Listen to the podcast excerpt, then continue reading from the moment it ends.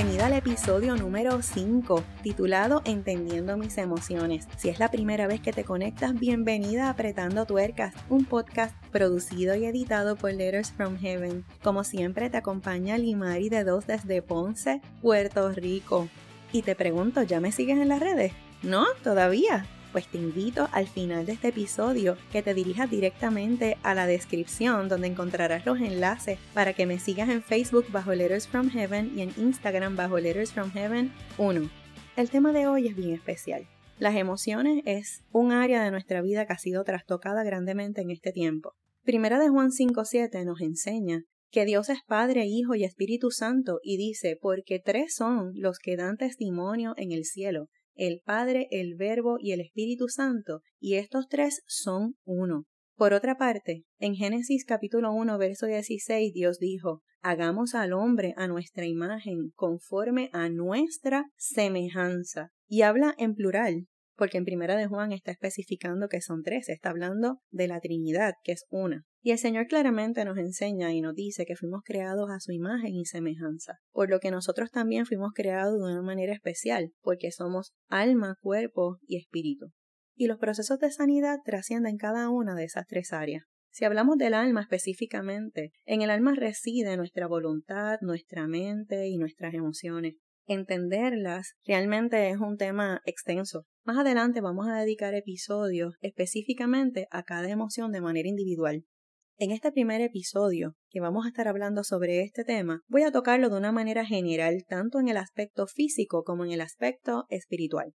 Algo bien importante que quiero enseñarte es que las emociones realmente son reacciones que todos experimentamos alegría, tristeza, coraje, sentimientos de culpa y por ahí la lista podría seguir bien larga. Y aunque la sensación de alguna de ellas no son lo que podríamos describir como agradables, sin embargo, todas y cada una de ellas, aun aquellas que no nos encantan, son todas necesarias y esenciales en nuestra vida porque nos ayudan a la memoria, a la toma de decisiones, nuestros juicios, nuestras reacciones, nuestro bienestar, entre otras muchas. También un punto bien importante es que la mente y el cuerpo están totalmente relacionados. De hecho, el modo en que nos sentimos emocionalmente podría determinar cómo nos sentimos físicamente. ¿A usted no le ha pasado que cuando pasa un, un mal rato no te da dolor de cabeza o cuando pasas un coraje grande te sube la presión? Claro, porque emocionalmente lo que sentimos se refleja en nuestro cuerpo físicamente. Y en cuanto a las emociones se refiere desde el punto de vista biológico, eh, las emociones liberan hormonas que en exceso pueden ser disparadoras del desarrollo de diferentes enfermedades. Y para darles un resumen cortito y hablar un poquito de algunas de ellas, pudiéramos mencionar la dopamina, y esta es la responsable del sistema de recompensa, nuestro comportamiento, nuestro humor, el sueño, etc. Pero también por otra parte tenemos la serotonina y esta es la que se responsabiliza por el equilibrio de nuestro estado de ánimo. También tenemos el cortisol por otra parte que nos ayuda a responder al estrés y también aumenta el nivel de azúcar en sangre. Pudiéramos mencionar ahí también las endorfinas que tienen un efecto analgésico y nos dan una sensación de bienestar. Y cuando tenemos un desequilibrio químico en nuestro cuerpo, eso afecta de manera directa cómo nos sentimos. Si tenemos un alto nivel de tristeza, desinterés o apatía, o por otra parte sentimientos de bienestar, alegría, etc. A lo largo de nuestra vida enfrentamos toda clase de retos, experiencias que nos marcan de una manera bien profunda. Y a eso en general le podemos llamar heridas. Te voy a hacer una pregunta. ¿Tú te has preguntado alguna vez por qué reaccionamos de cierta manera? Quizás con falta de tolerancia, o de una manera iracunda, o cuando sentimos odio o resentimiento. ¿Por qué será que se te hace tan difícil perdonar? ¿O eres de las personas que dice que lo perdone Dios? ¿O de las personas que dicen o piensan, perdono cuando se me quita el coraje? Eso es bastante típico y el coraje es una emoción también. Las experiencias vividas despiertan emociones que cada vez que las recordamos se repiten sentimientos y eso es muy normal porque somos seres humanos que sentimos. Desde el punto de vista humano, tengo que decirte que si los síntomas son prolongados y persistentes es importante consultar a un profesional de la salud. La parte biológica de nuestro ser hay que atenderla de una manera responsable. Sin embargo, la manera en que reaccionamos y nuestras líneas de pensamiento están directamente relacionadas en su mayoría a asuntos dolorosos no resueltos de nuestro pasado. Lo digo por experiencia propia. Ese fue mi caso. Y aún aquello que nos recordamos. Al dejar esos asuntos que podríamos llamarle asuntos sueltos y sin resolver, crece a lo que llamaríamos raíces de amargura.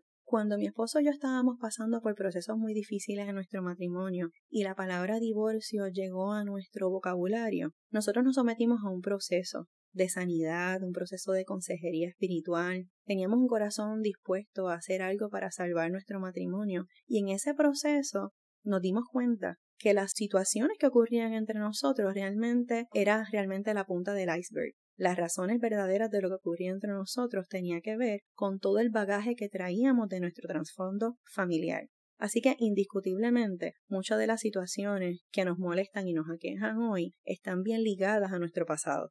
Te quiero hacer otra pregunta. ¿Alguna vez te has sentido insuficiente, poca cosa, desechable, incapaz, huérfana, poco inteligente, sin talento, sin propósito, despreciada, basura. ¿Te has sentido así alguna vez? Yo me he sentido así muchas veces en mi vida, pero tengo que decirte que el único que quiere asegurarse de mantenerte en ese estancamiento, presa de esos sentimientos que te mantienen encadenada, espiritualmente estéril e improductiva, es el padre de mentira. Todos esos sentimientos y pensamientos incorrectos no viene de nadie más que no sea del enemigo de las almas. Dice la palabra en Malaquía 3:17, y serán para mí especial tesoro, ha dicho Jehová de los ejércitos, en el día en que yo actúe y los perdonaré, como el hombre que perdona a su hijo que le sirve. Eso es lo que dice el Señor de ti, que eres su especial tesoro. Eso eres para nuestro Padre. Es tiempo de hacer una introspección de nuestra vida. Es momento de que comiences camino a la libertad. Es tiempo de comenzar a manejar nuestras emociones llevándolas a la cruz del Calvario y no permitir que sean las emociones quienes te dominen. Es tiempo de comenzar una relación con Dios, no solo creer en Él, sino creerle a Él. Él es el Padre perfecto que no falla, que no abandona, que llena todas nuestras necesidades. Es tiempo de permitirle al poderoso de Israel que transforme nuestras emociones para su gloria.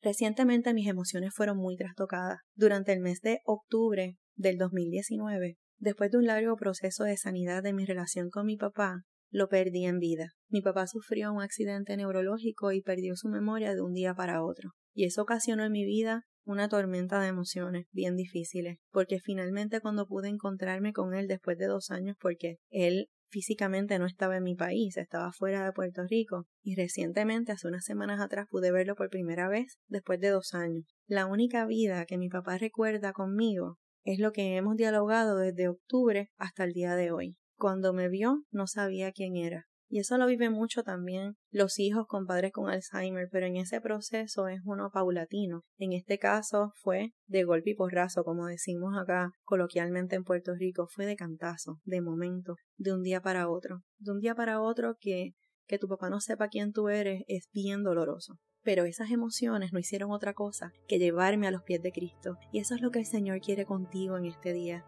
Que recojas todo eso, todo eso que tú sientes en este momento y lo lleves delante de su presencia. El Señor pone en mi corazón en este momento traerte el Salmo 103, verso 3 al 5 que nos dice, Él es quien perdona todas tus iniquidades, el que sana todas tus dolencias, no algunas, todas tus dolencias, el que rescata del hoyo tu vida.